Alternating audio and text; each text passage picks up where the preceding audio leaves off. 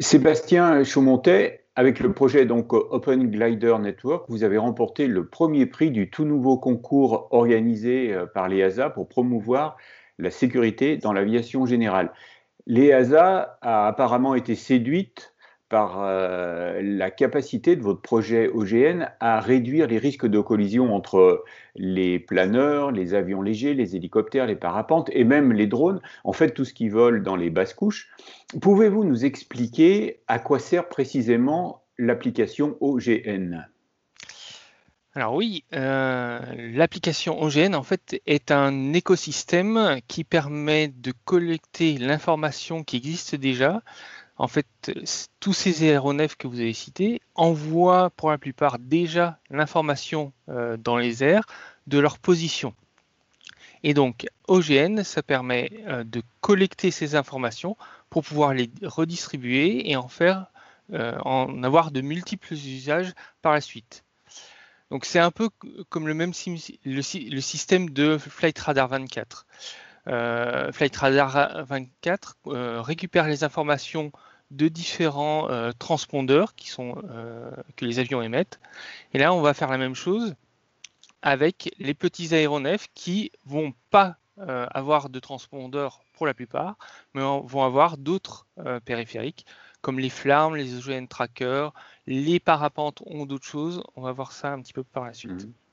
La, grosse difficulté qu'on a ici, c'est que les, euh, transpondeurs émettent avec des, puissances très importantes, de l'ordre de 100 watts, 200 watts, alors qu'un FLARM, un Dojo Tracker, ça émet à 10 milliwatts ou 20 milliwatts.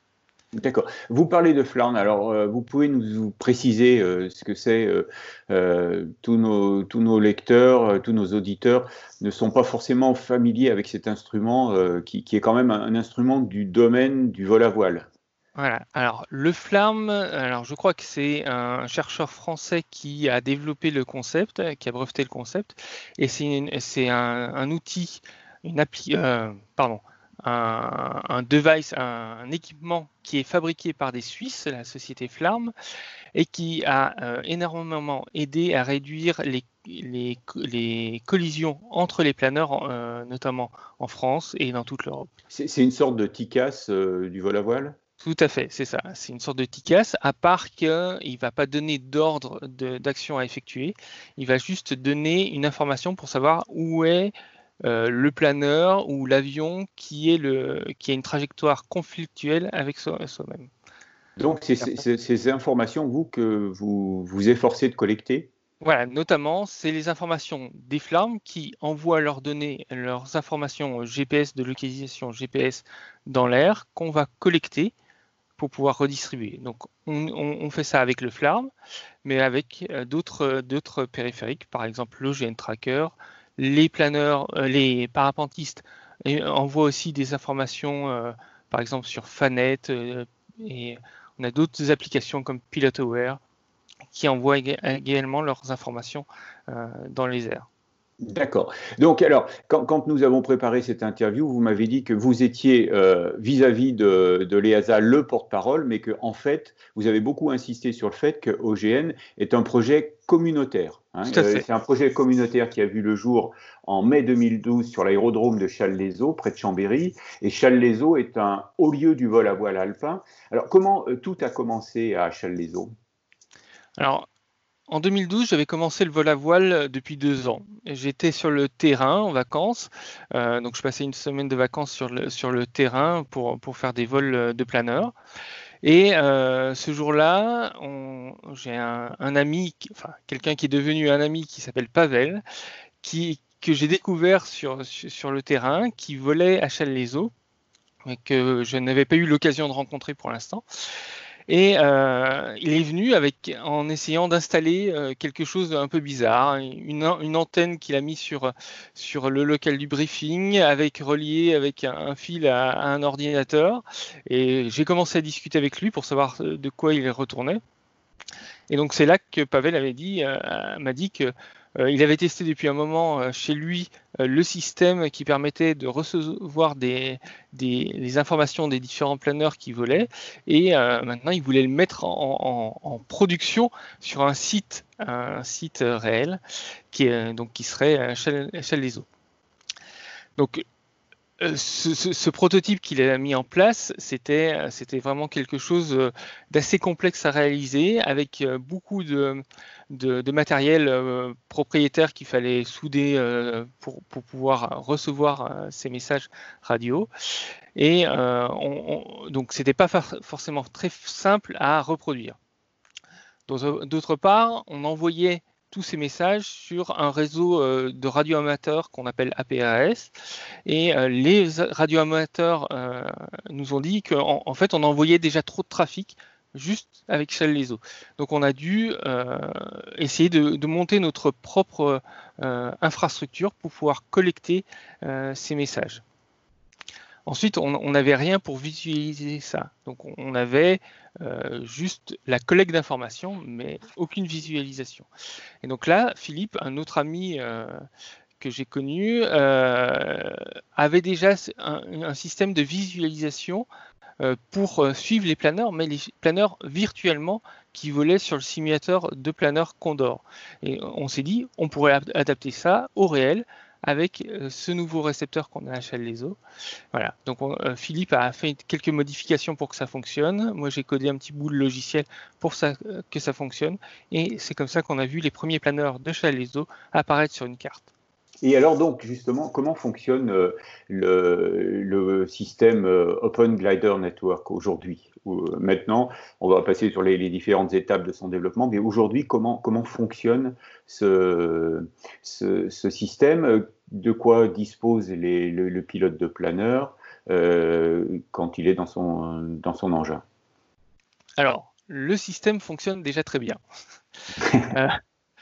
Euh, donc, le, système. Euh, bah, je, n'en doute pas, puisque l'EASA, d'une certaine façon, en vous remettant le prix, l'a certifié. Oui, tout à fait. En fait, euh, ce qui, ce qui s'est passé, c'est que donc on avait cette, cette, initiative euh, qui est partie de, de Chalezo. On s'est dit, euh, nous, nous, ça nous intéresse, ça nous, ça nous plaît bien. On va, pourquoi pas, le diffuser, permettre à d'autres clubs de pouvoir utiliser le même système.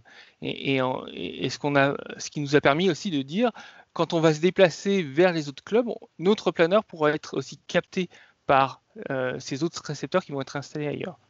Donc c'est là on a commencé à diffuser le logiciel qu'on avait mis en place euh, et, c'est là où tout a commencé vraiment à se déployer. Euh, euh, donc, alors, concrètement, de, quoi dispose le, pilote de planeur? Quand il vole Alors, quand il vole, le pilote de planeur, pour l'instant, basiquement, ça change rien à son fonctionnement. Donc aujourd'hui, le FLARM était obligatoire sur tous les planeurs en France. Donc lui, il n'a rien à modifier sur sa configuration. Après, il peut avoir d'autres informations. Il peut avoir des équipements dans son planeur qui lui permettent de récupérer l'information qui viennent d'OGN pour connaître la position des autres planeurs et des autres aéronefs dans son environnement. Donc, donc là, là, euh, là ça, devient euh, vraiment euh, un outil de, de, sécurité parce que les, planeurs, surtout, surtout en montagne, se concentrent dans, dans, dans des zones où les risques de collision sont très importants. Oui, tout à fait. donc le, planeur, le, le FLARM a été imposé par la fédération pour un, pour un élément de sécurité parce qu'on a justement en planeur toutes ces euh, forte concentration euh, le long des crêtes, des choses comme ça. Donc en montagne particulièrement, mais aussi en, euh, plaine. On, a vu déjà des, accidents de collision en plaine, et c'est pour ça que le, flamme est vraiment très très important. Et donc avec Ogen, ce qui nous permet aussi d'avoir, c'est une représentation un peu plus large que, que localement, juste à côté du planeur, mais vraiment d'avoir un horizon, savoir plus largement où sont les aéronefs et on va pouvoir avoir aussi une information de où sont les autres aéronefs qui ne sont pas forcément équipés de flammes. Donc ça, c'est quelque chose qui arrive en ce moment. c'est par exemple pouvoir mettre un avion, l'information d'un avion qui va être remontée dans, dans le, au pilote. voilà. Comme ça, il va être conscient du fait qu'il y, a un avion dans cette zone-là, donc il va falloir faire bien attention. Le, le, FLARM est le passage obligé ou vous avez d'autres euh, euh, outils que vous mettez en réseau? Alors, on, a le FLARM, c'est l'équipement euh, de comment on dit ça, de collision awareness connu, d'évitement, voilà, qui est le plus répandu. Il y a, il y a plus de 40 000 flammes dans le monde. Voilà. Mmh. À, côté de ça, euh, ce qui personnellement me pose un petit peu problème, c'est que Flarm, euh, donc c'est un, standard de fait. Euh, vu son, développement, il est, c'est un protocole complètement fermé, donc on ne peut pas avoir de concurrent qui vient utiliser ce même protocole. Mhm. Et donc on a, donc il y avait d'autres, d'autres concurrents qui existaient dans le passé mais qui n'étaient pas compatibles, donc ça a posé des problèmes. Et euh, Flarm euh, a pris le, le, monopole là-dessus. Et donc à côté de ça, nous, on, a développé ce qu'on a appelé l'OGN Tracker. C'est juste un produit qui permet euh, de faire de l'envoi d'informations, donc il ne va pas euh, récolter d'informations, et ça va permettre d'envoyer cette information à OGN comme le FLARM le, le fait. Donc on a certains pays, notamment les pays de l'Est de l'Europe, qui n'ont pas forcément les mêmes moyens que ce qu'on a en Europe, qui n'ont pas les moyens d'équiper euh, un aéronef en flamme et donc qui commencent à s'équiper en OGN Tracker notamment par exemple la République tchèque qui commence vraiment à avoir énormément de récepteurs et énormément d'OGN tracker. Parce qu'un équipement Flarm, ça coûte combien et euh, l'OGN tracker, combien coûte-t-il? Donc un, Flarm, ça coûte entre en, gros 800 et 1200 euros. Un, OGN tracker euh, en sortie de production, c'est entre 100 et 120 euros. Et le, pour, pour les besoins du, du système euh, Open Glider Network, les informations de l'OGN Tracker euh, suffisent. Totalement. Totalement. Donc on peut faire l'économie du, du FLARM alors. Voilà. Après, l'OGN Tracker n'est pas, euh, n'est pas un système d'anti-collision comme le, le, FLARM peut l'être. Donc il faut, faut, bien distinguer les deux choses. Euh, nous, on veut conserver des bonnes relations avec Flarm, donc c'est pour ça qu'on ne va pas trop dans cette direction. On ne développe pas l'OGN Tracker pour aller vers l'anticollision. Après, euh, c'est un peu dommage d'avoir un, monopole qui, que, que l'on ne peut pas faire évoluer et, voilà, et avec des prix qui, qui nous paraissent très importants, mhm. surtout pour certains, certains Oui, parce que là, là vous n'êtes pas dans la même euh, philosophie que, que Flarm, vous, vous êtes vraiment en open source. Alors, on est euh, quasiment tout en open source. Euh, on est surtout en open data, c'est-à-dire les, données qui sont collectées sont disponibles pour chacun. On n'est pas totalement en open source parce que justement, on a certains euh, problèmes à résoudre de vie privée notamment. Les utilisateurs de Flamme peuvent dire euh, par exemple, moi, je ne veux pas que ma position soit euh, reportée sur une carte ou utilisée pour autre chose. Donc, je vais configurer mon flamme pour dire je ne veux pas être traqué. Et donc, si, le, système euh, anti-collision du flamme va continuer à fonctionner, mais on ne va pas relier cette information. Donc, si on rend open source le logiciel de réception OGN, n'importe qui va pouvoir modifier ce comportement et on sera plus euh, capable de, de, respecter cette euh, politique de confidentialité. D'accord. Combien comptez-vous d'utilisateurs euh, aujourd'hui et où sont-ils répartis? Alors, ça va dépendre de ce qu'on entend par utilisateur. Euh, par exemple, on a un système de cartes sur lesquelles on, applique, on, affiche les différents euh, planeurs ou petits aéronefs qu'on va capter. Et sur ce site-là qui s'appelle live.glidernet.org, on, a eu des pics à plus de 9000 utilisateurs par jour. Après, euh, les, membres actifs de la communauté, de ceux qui font vivre le, projet, donc c'est ceux, c'est ceux qui ont gagné ce prix en fait, c'est plus de 1500 personnes qui sont qui discutent quasiment tous les jours sur un groupe de discussion et qui ont installé un total de plus de 1200 récepteurs. Aujourd'hui, on a plus de 1200 récepteurs qui sont, en ligne, qui fonctionnent. Et quelle est la fonctionnalité de ces récepteurs? Donc ces récepteurs, c'est vraiment les récepteurs qui vont recevoir les messages radio des différents équipements qui sont embarqués dans, les aéronefs et qui vont les, envoyer euh, à nos serveurs pour pouvoir collecter l'information et ensuite la distribuer aux différentes applications. Donc, alors, le récepteur, c'est vraiment euh, l'outil qui permet de mesurer euh, le rayonnement euh, de, votre projet Open Glider Network. Et donc, alors, ils sont répartis où, mais ces 1200 récepteurs En France, évidemment. Donc, on a commencé à Chalaison en France avec le premier. Ensuite, le deuxième a été en Suisse. Euh, où on a une grosse concentration également de planeurs et d'aéronefs qui sont équipés de flammes. Et après, euh, ça s'est vraiment développé largement en Europe. Donc en France, euh, en France, en Angleterre, en Allemagne, en Allemagne où, qui est un peu le berceau du planeur. Donc là, ils ont été très intéressés par le projet. Et plus généralement dans toute l'Europe. Dans toute l'Europe, avec en ce moment euh, la République tchèque qui déploie énormément de récepteurs pour capter les OGN trackers. Voilà.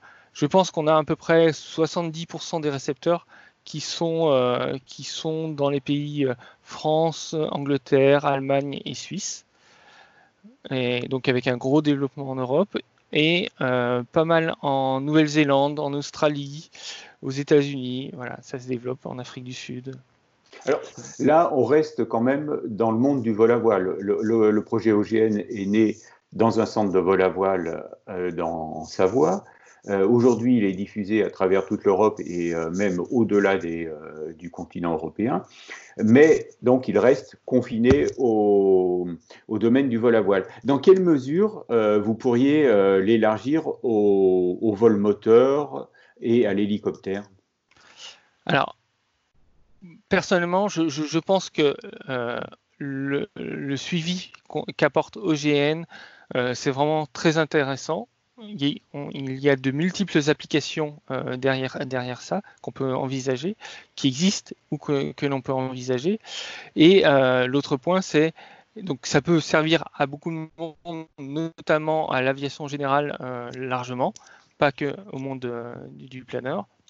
Et ensuite, on a le, fait que, euh, que le FLARM, un des équipements euh, que, l'on capte, est un élément qui, est, vraiment très intéressant, qui est relativement abordable.